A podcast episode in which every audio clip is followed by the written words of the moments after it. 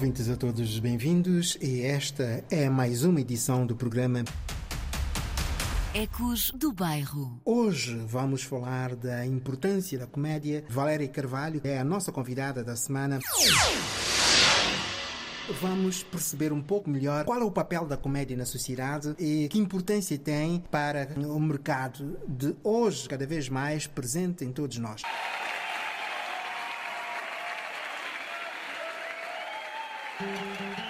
Aí, senhor, cuidado com essa rapaziada de pescoço ocupado, que eles não são de brincadeira. É um apá de 171, amizade. E se vocês estão afim de prender o ladrão, podem voltar pelo mesmo caminho. O ladrão está escondido lá embaixo, atrás da gravata e do colarinho.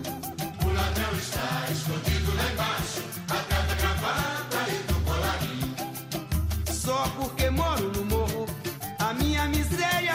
vocês despertou. A verdade é que vivo com fome, nunca roubei ninguém, sou um trabalhador. Se há um assalto a banco, como não podem prender o poderoso chefão? Aí os jornais vêm logo dizendo que aqui no morro só mora ladrão. Se vocês estão a fim de prender o ladrão, podem voltar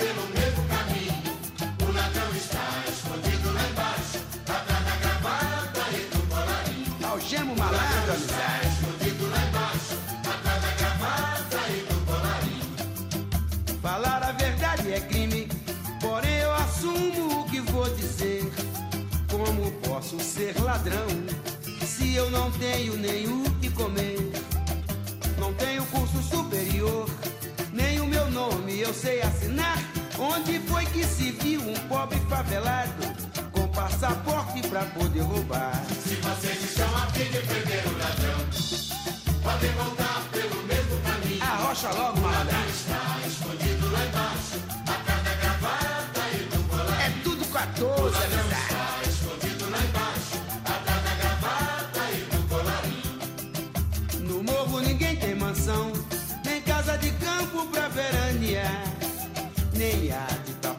marítimos e nem avião particular. Somos vítimas de uma sociedade famigerada e cheia de malícia. No morro ninguém tem milhões de dólares depositados nos bancos da Suíça.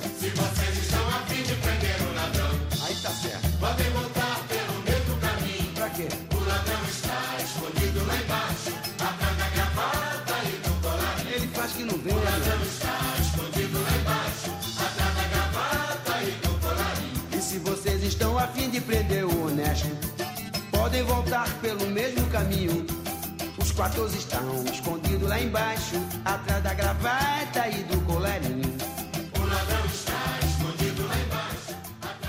comédia surge em jeito de espetáculo, é como se fosse um sketch para que efetivamente possamos sensibilizar, eh, transmitir uma mensagem, criar um espaço humorístico à volta de um determinado tema. E hoje resta-me, nesta altura, dar boas-vindas à Valéria de Carvalho, que vem do Brasil. Verdade. De que região? Eu sou de Minas Gerais, mas eu vivo aqui há mais de 30 anos. Então tô mais pra cá do que pra lá.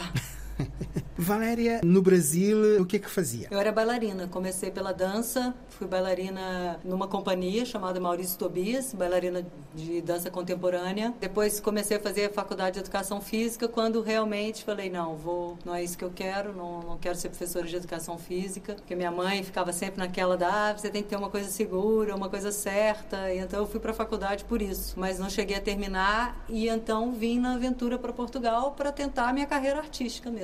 Do Brasil. Ah. O que é que fez do melhor? Ah, sem dúvida, os anos que eu dancei foram a base da minha carreira artística, sem dúvida nenhuma. Ou seja, você, como bailarino, você não, não tem a palavra, mas você conta uma história, não é? Com movimentos, com gesto. E eu tive um grande mestre. Maurício Tobias foi assim, ele era um bailarino incrível que vinha do Alvin Ailey nos Estados Unidos, vinha com uma linguagem muito forte. Nós estamos falando da época de Michael Jackson quando surgiu. There's a place in your heart, and I know that it is love. And this place is much brighter than tomorrow. And if you really try, you'll find there's no need to cry. And this place, you feel there's no hurt or sorrow. There are ways to get there if you care enough.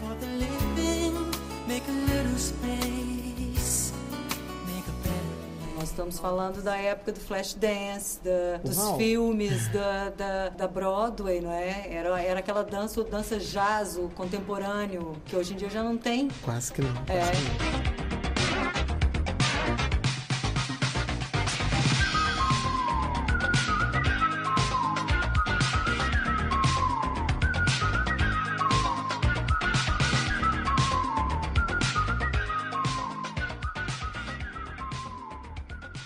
Mas pronto, foi, foi onde estava no auge, isso estava no auge. Eu tinha 15 anos, então a minha vida era ir para a companhia.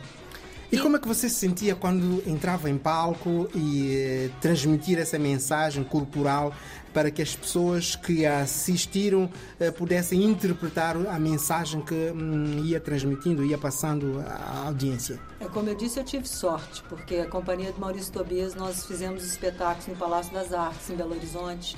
Um espetáculo chamado Seres Humanos, com música de Stravinsky, que era a Sagração da Primavera. E realmente o Tobias era um grande artista e falava muito dessa coisa do ser humano, que a gente acorda, passa por mil coisas durante o dia, não é? De sonhos, momentos de tristeza, de frustração, de alegria, aquilo que a gente mostra no Instagram, aquilo que a gente não mostra. Mas chega no fim do dia, a gente deita e dorme. Às vezes não, não é? Às vezes não dorme, mas chega um momento que dorme, né? E até Chega porque a nossa vida é a mesmo um teatro. É. Estamos todos os dias a representar na sociedade. É, eu acho que essa coisa de ter começado tão nova, com 15 anos, eu já, já tentava compreender a arte dele. E realmente, assim, você para transformar o público, a sociedade através da arte, primeiro você tem que fazer um trabalho de transformação próprio para subir no palco. Tem Você que encarnar. é, e você tem que, so- sobretudo, ro- romper seus, seus limites, superar suas, as suas, aquelas barreiras do nosso ego, não é? Um E artista depois sair da não, zona do não conforto. pode ter ego, é. E hum, quando nós falamos do teatro, nós falamos também hum, de mais variadas formas de representatividade, porque no teatro podemos juntar música, dança, eh, em outras formas de manifestação para que a nossa representação possa ter uma forte sustentabilidade para o público. Uhum. Eu acho que são veículos, não é? Eu acho que todos são válidos e, e detesto essa coisa do rótulo de achar que um bailarino não pode ser ator, que um ator não pode ser cantor, que um cantor não pode ser músico. Eu acho que tudo pode e acho que realmente ser fiel a isso é não morrer. Quando nós ficamos escravizados numa forma, num rótulo que colocam na gente, a gente não consegue sair daí, não é? É o começo do fim, porque chega um momento que essa fórmula se esgota e principalmente no meio artístico, né? Há fórmulas de sucesso que dão certo, mas é efêmero. E nós, no teatro, temos hum, dois grandes objetivos. Ou hum, deixar o público hum, satisfeito através hum, da sua graça, hum, da graça que a mensagem quer, quer, quer deixar para, para o público, ou deixar, eh, em, de alguma forma, um certo suspense é aquelas cenas que são criadas que deixam o público em suspense, outras que deixam entristecidas e outras que é meramente eh, de hum, transformar o público eh, num participante hum, num ato de comédia, no fundo, ah, num espaço humorístico. E eu pergunto-lhe é possível nós conseguirmos eh, transformar hum, o teatro eh, em algo de, hum, de, trans, de transformar o teatro em algo para as nossas vidas, em algo de bom para as nossas vidas, poder caminhar numa boa direção? É possível transformar o teatro em algo condutor? hum, Eu acho que essa é a própria definição do teatro, na verdade, não é? Eu acho que é, tudo é um veículo para ampliar a consciência de quem está assistindo, de quem está praticando teatro, de quem trabalha nele de várias formas. Ah, no fundo, é entender quem nós somos, de onde viemos, para onde queremos ir, um artista no palco consegue perceber a reação do público? Completamente. Cada plateia tem um- uma pulsação, é, coisas que acontecem com um- num, num determinado momento do espetáculo não acontece com outro público. Eu, eu, lembro de um espetáculo que eu, que eu tinha, que era o Chico em Pessoa, que era uma mistura de Chico Buarque com Fernando Pessoa, e eu passava por nove mulheres. E no começo do espetáculo, a primeira mulher era uma adúltera. Mas era... como é que você passava por nove mulheres? Ia pisando cada uma até chegar é, a nove? Eu ia, eu ia me transformando em nove mulheres. Ok. Não é? E a primeira mulher era uma adúltera. Então, quando okay. o espetáculo começava, eu estava me preparando para trair o marido. E então o público estava entrando e eu já estava em cena me preparando, eu estava me arrumando, eu, eu, eu passava creme, maquilhava, colocava um vestido vermelho. Isso o público estava sentando. Depois, quando o público sentava, a luz mudava e eu tinha um texto, tinha uma marcação que eu tinha que fazer um gesto na luz, que é eu pegava o perfume e eu passava o perfume de trás da orelha, depois eu passava no pulso, depois eu passava no joelho e depois eu levantava a saia e jogava um perfuminho ali. E essa, essa cena era o começo do espetáculo. E aqui em Portugal, quando eu fazia esse gesto, uh, isso era uma encenação de Carlos Paulo, que ele é muito provocador, o público aqui em Portugal tinha uma, uma, uma reação assim as pessoas riam para dentro, era uma coisa assim envergonhada, não é? Porque o riso tem isso, revela muito. Do que, que você acha graça? Por que, que você acha é. graça? É quando você entende. Depois, porque também a Quando pessoa... você entende, você se identifica. Então, quando você ri, você está se revelando. Por isso que as pessoas têm vergonha de rir. E essa vergonha tem é muito mais a ver com o julgamento do outro por aquilo que a gente está a rir ou não. Exatamente. Mas aí eu fiz esse espetáculo aqui, eu fiquei encenando a comuna durante muito tempo com esse espetáculo, tal, sucesso, tá, tá. Fui para Cabo Verde fazer o espetáculo no Mindelact. E eu não estava preparada para o que aconteceu. Quando eu começo o espetáculo, que eu levanto a saia, jogo o perfuminho, você não está entendendo. O Cabo Verdeano. As pessoas caíram na gargalhada, começaram a aplaudir e levantaram. Parecia o fim do espetáculo, você está entendendo? E, e depois, mal tinha começado o espetáculo. Não, mal tinha começado. Ele me, me, me apanhou de surpresa, eu fiquei completamente, uou, levei um tempo para voltar para o personagem. E depois eu fiquei 15 dias em Lumindelo e aonde eu passava, aquilo espalhou e as pessoas faziam para mim.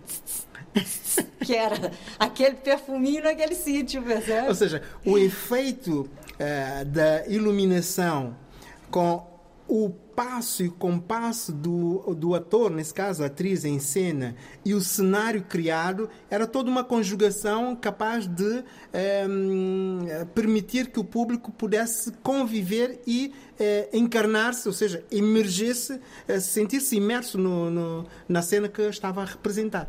Perfeitamente. E em Cabo Verde também, no fim do espetáculo, as pessoas choravam muito, inclusive na, as mulheres principalmente, porque era um espetáculo praticamente sobre a vida de uma mulher, que poderia ser de um ser humano. Uhum. Mas, então, respondendo a sua pergunta anterior sobre o público, cada público é de um jeito e cada público influencia o espetáculo. Portanto, quando o espetáculo também corre mal, muitas vezes a culpa também é do público.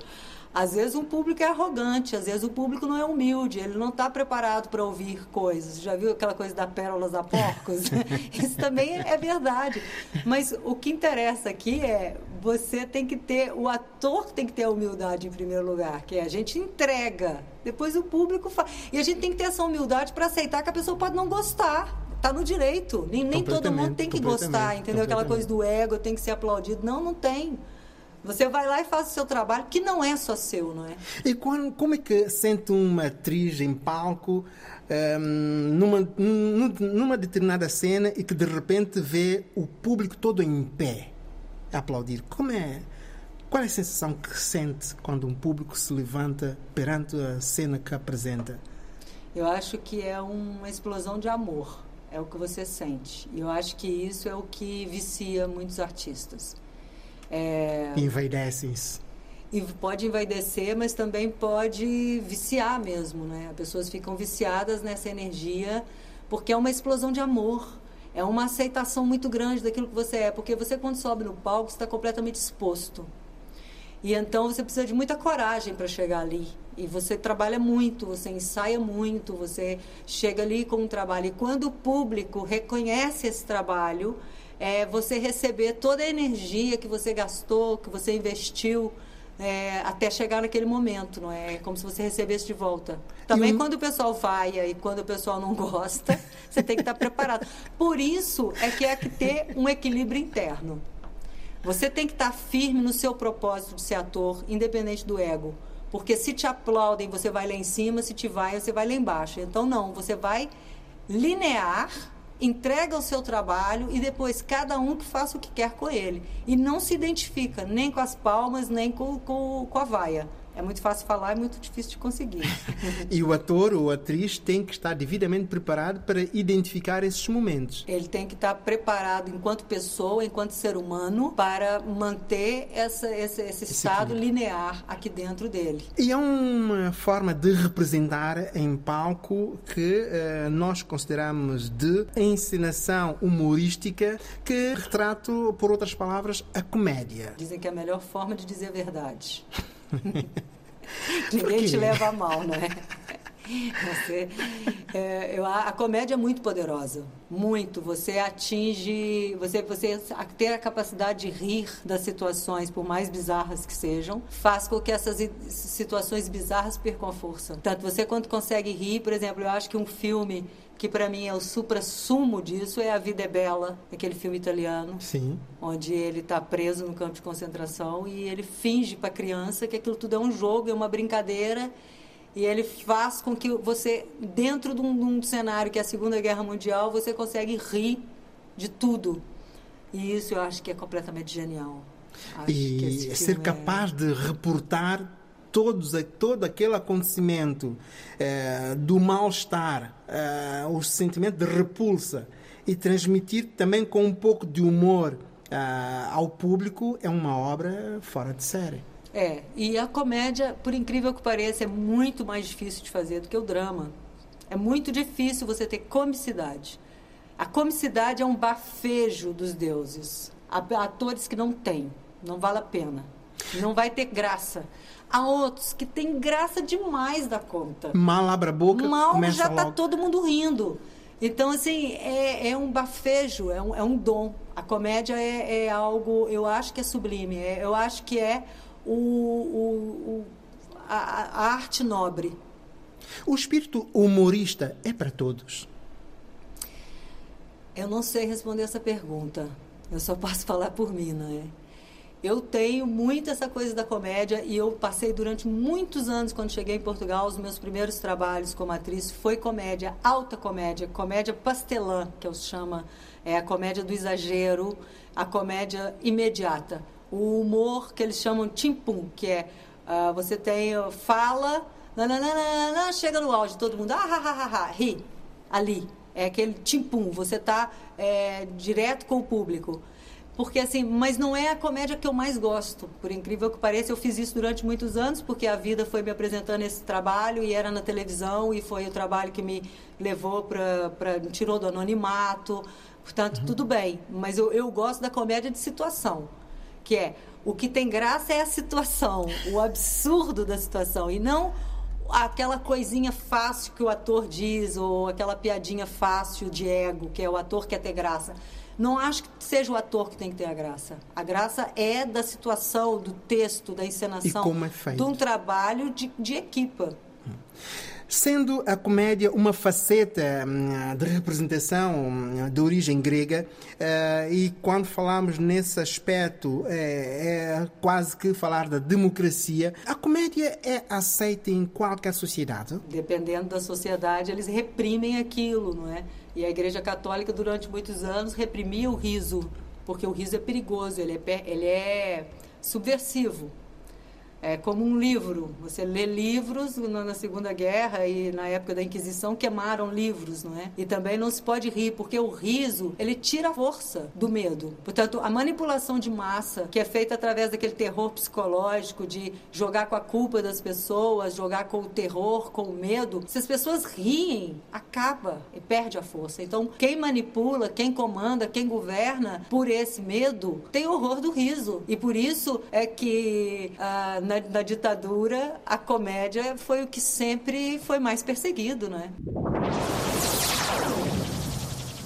Oh, minhas senhoras, mas afinal o que é que vocês querem? Saiam pela esquerda baixa, que eu tenho de acabar de escrever a abertura da revista e entrar nela. Entrar na surda nunca! Deixa! Não, não. Deixa entrar! Não é essa a deixa. Eu quero que ele deixe! Não é essa a deixa. Olha, o, ami- o gordo, é- você é que escreve, Oh, não é? desculpe, o que é que disse? Então era, escrevia um número aqui para as bonecas. Oh, filha, bonecas, Bonecas, é. bonecas, a moca!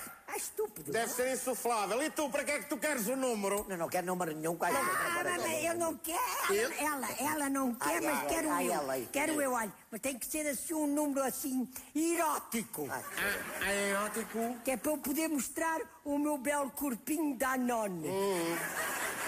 Mas que já está fora de prazo. Ah, está ela, mas não estou eu, que a gente até pode despir cintura. Não, não deixe nada, vais lá isso falar Tem uma palavra. boa Não, não, não, não, não, não. Ela não, tem não, uma não boa a perna. um Isto não me está a. Vais lá isso, faz favor, palavra de honra.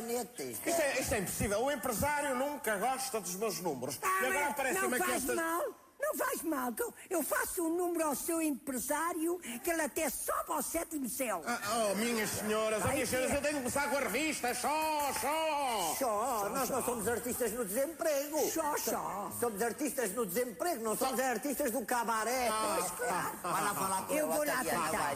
Olha Olha. toda escarchada, olha para isso está ela, ai meu Deus. Olha, querido, nós viemos aqui ao teatro Sim. para fazer um arrastão. Sim. Ao mesmo tempo, ao mesmo. Ainda ai, Ai, ai, ai, ai, ai, ai, ai, ai, ai, ai, ai, ai, ai, Estava previsto. Agarre-me, agarre-me. Ai, que bom, ai, que bom. Apalpou-me toda. Sabe o que é, amigo gordo?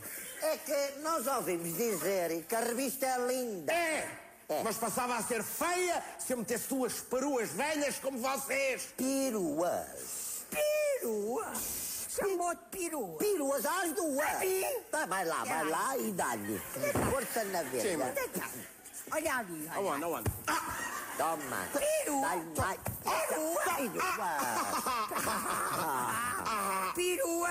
Ao menos fazias uma abertura com penas e tudo. Oh, minha querida, tenho muita pena. Ai, Olha para o fume. desculpa, Apalpa outra vez. Oh, vai lá isso, faz favor, palavra de honra. Apalpa, mamãe. Vai lá isso, outra regra. Larga o gordo. Larga o gordo. Larga o gordo. Apalpa toda.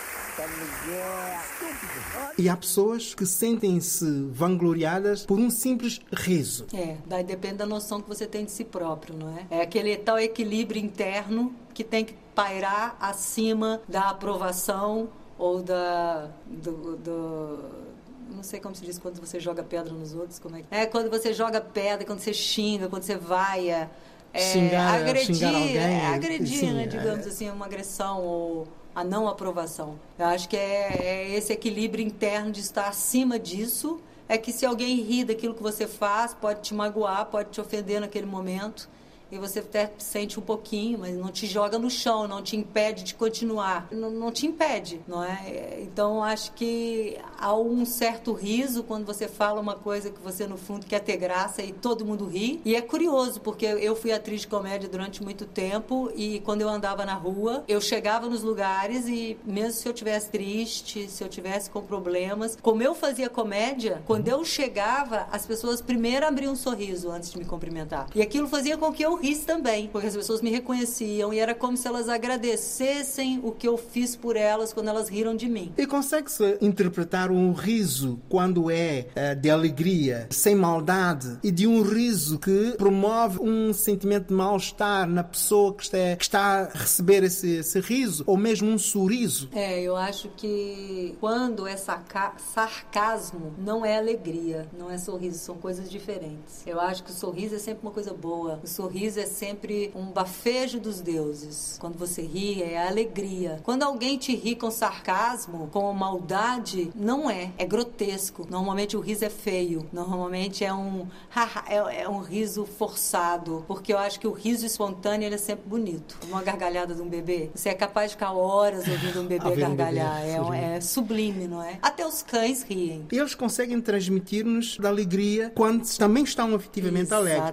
O abanar da cauda. É, completamente. Tu- todos os animais, né? A gente fala dos cães, mas na verdade são todos os animais, né? Mas eu acho que a comédia é isso. A comédia é o romper barreiras estabelecidas, é a ruptura, é abalar estruturas. Comédia abala, é um maremoto. Não nada sobrevive a uma comédia, uma boa comédia. Você pode estar com problema, triste, hum, você pode estar de luto, mas se você se, se pensar assim, não, eu posso eu sentir dor, mas eu não preciso estar em sofrimento constante. Não é o fato de eu rir, de eu me alegrar agora que vai, que vai piorar a minha situação. Ou seja, tem pessoas que têm medo de rir, medo de ir assistir uma comédia, de relaxar, porque acha que se desligar do problema, que, que aquilo pode acontecer alguma coisa de má. Então a pessoa continua tensa, sabe? Não quer rir, porque a pessoa tá com medo, ela tá apegada, ela tá, ela tá no controle. Enquanto que é o contrário. Quando a pessoa se predispõe para hoje eu vou sair, vou assistir aqui uma boa comédia e que sai, ri muito, ri dela própria, ri da situação do Covid, ri da situação de tudo, a pessoa sai dali leve, Leve. e com mais força para enfrentar a vida. Então é o contrário.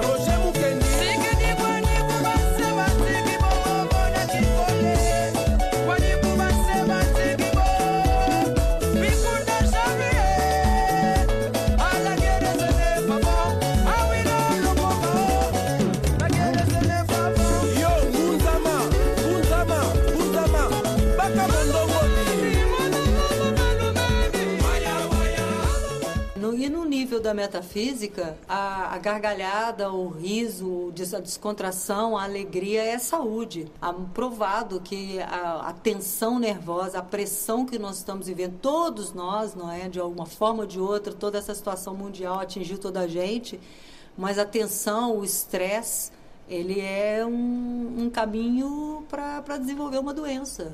E até porque, para se aliviar o stress, a encenação de John Moët, ou, ou a cena que eh, brevemente estará em público, estará em cena em público, a ONME, objeto náutico não identificado. Exatamente. Isto é uma cena que vai dar que falar em Portugal. É verdade. Isso aqui é, é um. Como é, é que se diz? Eu acho que é um, uma louca viagem ao ano de 1500. Essa espetáculo. Portanto, chama-se ONI, Objeto Náutico Não Identificado, como você disse muito bem. Vai estrear no, no- na Comuna, no Teatro da Comuna. Estou na produção dessa peça. Muito bem, muito e, bem. e porque produzir também tem essa coisa de fazer acontecer do nada. Né? Razão também porque eu falo consigo, porque muitas das vezes fala-se das cenas, fala-se das peças, fala-se eh, da parte visível do teatro, esquecem-se que existe o backstage, ou seja, o que está por detrás eh, de uma determinada cena, de um determinado cenário. É verdade, há toda uma equipe por trás para fazer isso tudo acontecer e porque acreditamos num projeto, né? E esse espetáculo ele é muito oportuno e muito importante acontecer, porque ele conta a história da chegada dos portugueses ao Brasil no ano de 1500. É, tem um elenco lusófono, portanto é um ator ah, angolano, que é o Anilson Eugênio, um brasileiro, que é o Armando Amaral, e o João Lima, que é um ator português. E eles contam a história do Brasil, a do, do descobrimento do Brasil, ou achamento do Brasil, dependendo da perspectiva, mas a- o espetáculo é da perspectiva do índio, do escravo, também. Portanto, vai, vai, é, é imparcial, ele conta todas as histórias. Ele está dentro da agenda cultural da ONU, da Agenda 2030 do, Muito bem, do- muito bem. dos direitos humanos. É, no fundo, por que, que nós criamos esse espetáculo? Porque nós estamos vivendo esse momento que é vidas negras interessam, vidas interessam. A vida indígena interessa, a vida da mulher interessa, a vida do, do homem interessa, a vida da criança, dos animais, portanto, a vida Uhum. interessa, não é? E a comédia é a melhor forma de dizer a verdade e conhecer o passado, conhecer o nosso passado histórico, é, entender o presente e poder transformar esse presente. Portanto, venham à comuna assistir, porque eh, vão se divertir, mas também vão se transformar. E porque vamos transformar esse momento musical com a sua guitarra na mão, ao vivo, antes que os autênticos autores da peça Onme entrem aqui em cena e percebemos mais de perto a importância da comédia na sociedade com ehm, um pouco da retransmissão daquilo que é a descoberta ehm, dos povos lusófonos. E a música também é um, é um espaço de reflexão e a arte com o seu som de baixo, enquanto me acompanha aqui ao fundo, e eu a sair de cena e dar o espaço à voz. Então, Celso, vou fazer aqui um tema original, Sim, que tem seu sentido de humor, já que estamos a falar de humor. Muito obrigado. É, mais uma vez, a- o humor a falar a verdade, ou aquilo que a gente acredita. é tão bom ouvir-te tocar lá ao fundo enquanto conversamos. E então, essa música chama-se Suzana do Bulhão. Susana do Bolhão, senhoras e É o senhores. tema que vai sair aí no meu próximo trabalho, em dezembro. Ah, eu esqueci-me de dizer ao, ao povo e à audiência que a Valéria Carvalho, além de ter essa veia artística enquanto eh, produtora, enquanto atriz, é também cantora. E como devem perceber, o dedilhar é da Valéria Carvalho e o seu violão. E agora a voz. Tem mulher que não sabe. E e quem sei. não sabe é como quem não vê. Mas algumas nasceram a saber. Olha o caso de Suzana, que merece atenção. Levei três dias e três noites a arranjar a explicação. Suzana é muito simples, muito natural. A beleza de Suzana não envolve capital. Não compra perfume, não vai ao cabeleireiro, não usa um só creme naquele corpo inteiro. Dispensa maquilhagem, até mesmo a depilação. O cabelo é cor de fogo e sem coloração. Oh. As unhas de Suzana são curtinhas e sem sal, não tem roupa de marca, somente o trivial. Mas quando Suzana passa, tchê, Será que eu posso apaixonar? até Júlia perde a cor. Oh. Júlia gasta rios de dinheiro, se submete a toda dor, passa fome, abstinência, os maiores sacrifícios só por causa da aparência. Mas a beleza que se pede é a beleza que não se mede. E como diria o ditado, quanto mais mexe, mais fede. Muito importante. E Suzana segue alheia, Julieta sem Romeu. E todo homem olha, inclusive o meu. Mas eu não me incomodo, muito menos levo a mal. Liberal. A beleza de Suzana é de caráter social. Se você não acredita, preste muita atenção. É na cidade do Porto, no mercado do Bulhão. Quem quiser ver a Suzana só pra verificar, vai lá ver se é verdade seu jeitinho de andar. Vai poder ver a menina que vem e que passa, uma coisa mais linda, mas cheia de graça. Com muita graça, estou te ouvindo. Suzana vai, Suzana vem. Suzana, quando passa, leva os olhos do meu bem. Suzana escama o peixe, deixa tudo bem limpinho. Pega, corta pés, embrulha e dá o troco direitinho. Ela nem é bonita, demorei a entender. Muito branca, mal dormida, sempre olhando não sei que. Suzana fala pouco, não chama a atenção, mas tem alguma coisa que acelera o coração. Eu ia ao mercado só para observar. Esse seu segredo é o jeitinho de andar. Suzana vai, Suzana vem. Suzana, quando passa, leva os olhos do meu bem. Vamos lá. Suzana vai, Suzana vem. Suzana, quando passa, leva os olhos do meu bem. Todos sonham com Suzana, não existe exceção. Do porteiro ao pianista, ao chefe da administração. Do mais claro ao escurinho da plebe, aristocracia. A Suzana, quando passa, é pura democracia. Senhor Antônio fica gago, senhor Abílio fica coxo. Torce a cara de Tiago até o padre fica roxo. O perfeito manda flor, o banqueiro um milhão. Seja alto, gordo, magro, rico ou pobretão. E Suzana vai, vamos lá? Suzana vem, Suzana quando passa leva os olhos do meu bem. Suzana vai, Suzana vem, Suzana quando passa leva os olhos do meu bem. Olha o batuca aí, gente.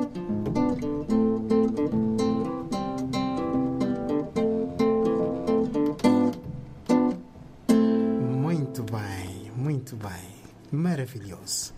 Susana, quando for grande, quer ser um apaixonado nato. Senhoras e senhoras, foi a Valéria Carvalho neste tom de voz. Maravilhoso, porque eh, o ar de graça é com muita graça que devemos levar sempre nas nossas vidas. Dois grandes atores, e eu começo por saudá-los e apresentem-se, senhores e senhoras. Eu tenho de meu lado A Nilson Eugênio. a Nilson Eugênio. e do outro, Armando Amaral. este vem de Angola. e Brasil, Rio de Janeiro. Senhores e senhoras, aqui irmãos de Angola e do Brasil, e eu sou de São Tomé e Príncipe, origem, e a música aqui é outra. Qual é o vosso ar de graça? Quando sobem ao palco, eu quero ser a vossa graça. Ou não, agora é ao contrário. Eu quero sentir a vossa graça. Bom, acho que a nossa, a nossa graça, né, é, falando aqui do, do, do espetáculo, do ONI, é uma graça, uma graça da vida, né? É uma, é uma representação da vida, é uma representação do que a gente, do que a gente passa no dia a dia e como a Valéria vinha dizendo, é uma identificação da, do, do, que, do que acontece na realidade em cima do palco. E por isso a gente consegue tirar a graça, a gente consegue fazer a graça porque as pessoas conseguem se identificar. E quando se identificam, elas automaticamente dão riso, né? E qual é a capacidade do riso que vocês conseguem perceber? Ou seja, a- minha pergunta é: eh, vocês estão preparados para perceber a capacidade de, que, de riso que vão levar eh, quando subirem ao palco? Estão preparados para isso? Sim, nós esta- estamos preparados, temos alguma noção de que isso vai acontecer e também é o propósito deste espetáculo. Até também, como, como a Valéria disse, é importante este espetáculo porque também ajuda a consciencializar o público, mas nada melhor do que consciencializar com graça, lá está, com humor. E o humor é importante por causa disso. Muito bom. Eh, só para o ouvinte lá em casa tentar perceber melhor daquilo que nós estamos a conversar, eh, daquilo que é eh, o nosso tema de hoje, a importância da comédia na sociedade, eh, eu vou desafiar-vos a apresentar um sketch. Senhores e senhoras lá em casa, não sei se sabem o que é um sketch, porque eu estou perante, estou aqui perante os, os grandes atores que vocês vão ter a oportunidade nos próximos tempos de conhecerem. Mas para conhecerem, têm que fazer o quê?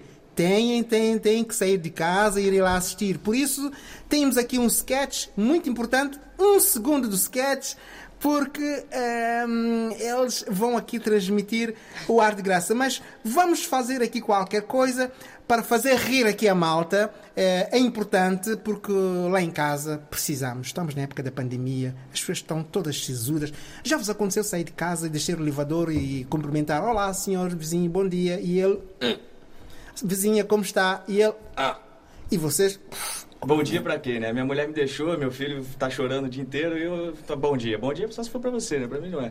É, é um bocado isso.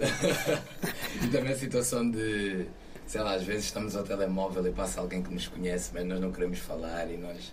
Não, aliás, nem estamos ao telemóvel, fingimos que estamos ao telemóvel, está ali a pessoa e nós, assim, a disfarçar que estamos aquele ao gesto. Estou a falar, estou a falar. tá? Situações do, do, do, do dia a dia. Sim, situações da vida, né? Que é, que é, que é exatamente o que o Oni traz, né? A história da, da chegada dos portugueses no Brasil, é uma situação da vida, é uma situação histórica, é uma coisa que aconteceu, uma coisa real. É uma coisa que, que as crianças aprendem na, na escola é, de forma acadêmica e a gente tenta é, passar isso e discutir isso, criticar talvez, de forma engraçada. Uma de forma, crítica construtiva. De forma bem humorada. Ok. Sim, uma reflexão. Né? Hoje se discute muito essa coisa do achamento, do descobrimento, é, o que se pode falar, o que se não pode falar, o que não se pode falar. E, e eu acho que o importante que a gente, que a gente propõe é justamente essa reflexão e essa troca de Sim. ideias sobre um fato que aconteceu, uma coisa real, uma, uma, uma história da vida, né, Uhum. da humanidade, de forma bem humorada. Entendeu? Então, é, aproveitando o gancho do, do, do sketch lá, que a gente foi pego de surpresa aqui, tem uma cena super emblemática no, no espetáculo, que é a divisão do Tratado de Tordesilhas, a divisão do mundo, né?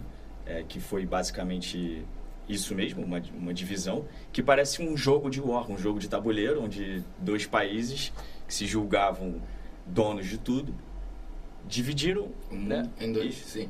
E a gente e a gente retrata essa cena, não vou não vou dar spoiler nem contar, né, mas retrata essa cena de forma bem humorada, como se fosse são dois reis, são duas duas personalidades muito importantes da história da, da Península Ibérica que parecem duas crianças que estão brincando. Então, é, eu, eu, eu interpreto o rei Fernando, o João. acho que Eu até- te ia perguntar a vossa, a vossa, a- o vosso papel eh, em cena. ehm, ehm, qual, é, qual é o vosso papel em cena e qual é a missão ehm, para ah, o público conseguir perceber, na verdade, eh, como é que era aquela época, eh, como é que hoje também, como poder de reflexão, o que é que foi mal e o que é que foi Uh, nesse mal que se pode reproduzir para nós como um bem e dizer, epá, já não volta a acontecer. Ou eu, se tivesse que acontecer, seria de outra forma e não desta. Sim, mas lá está, esse mal e bem está muito bem até representado no nosso espetáculo e sendo, sendo um espetáculo de teatro físico, e como estavas a perguntar há bocado acerca das personagens, nós interpretamos várias personagens em num espetáculo de cerca de uma hora e um quarto, não é?